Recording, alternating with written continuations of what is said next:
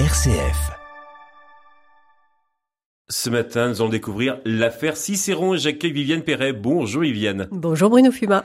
La divine Danielle Darieux nous a quittés il y a quelques jours, le 17 octobre dernier. En forme d'hommage, vous nous évoquez une véritable affaire d'espionnage qui a fait l'objet d'un film dans lequel elle avait joué. En 1952, le cinéaste Joseph Mankiewicz en tira un film, L'affaire Cicéron, d'après le nom de code de l'espion, non sans prendre des libertés avec la réalité.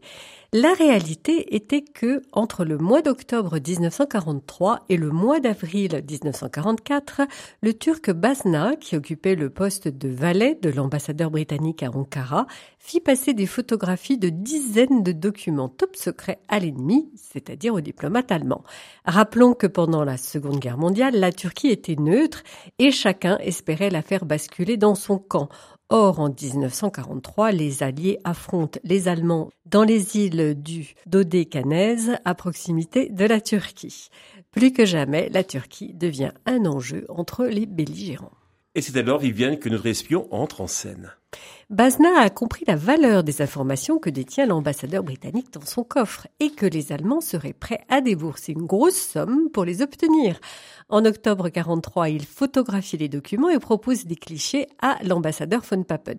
Ce dernier charge son attaché commercial plutôt espion, de traiter avec cet espion qu'il surnomme Cicéron. Heureusement, les Allemands doutent de l'authenticité des documents et les Britanniques, pourtant avertis d'une fuite, mettent tellement de temps à réagir qu'on finit par se demander s'il n'y a pas eu de leur part volonté de fournir de fausses informations. Donc au choix, une opération d'intoxication ou une belle preuve de négligence. Oui, de plus, Hitler n'a pas envie d'entendre que le mur de l'Atlantique est menacé. Et finalement, les renseignements fournis par Bazna ne seront pas exploités à leur juste valeur.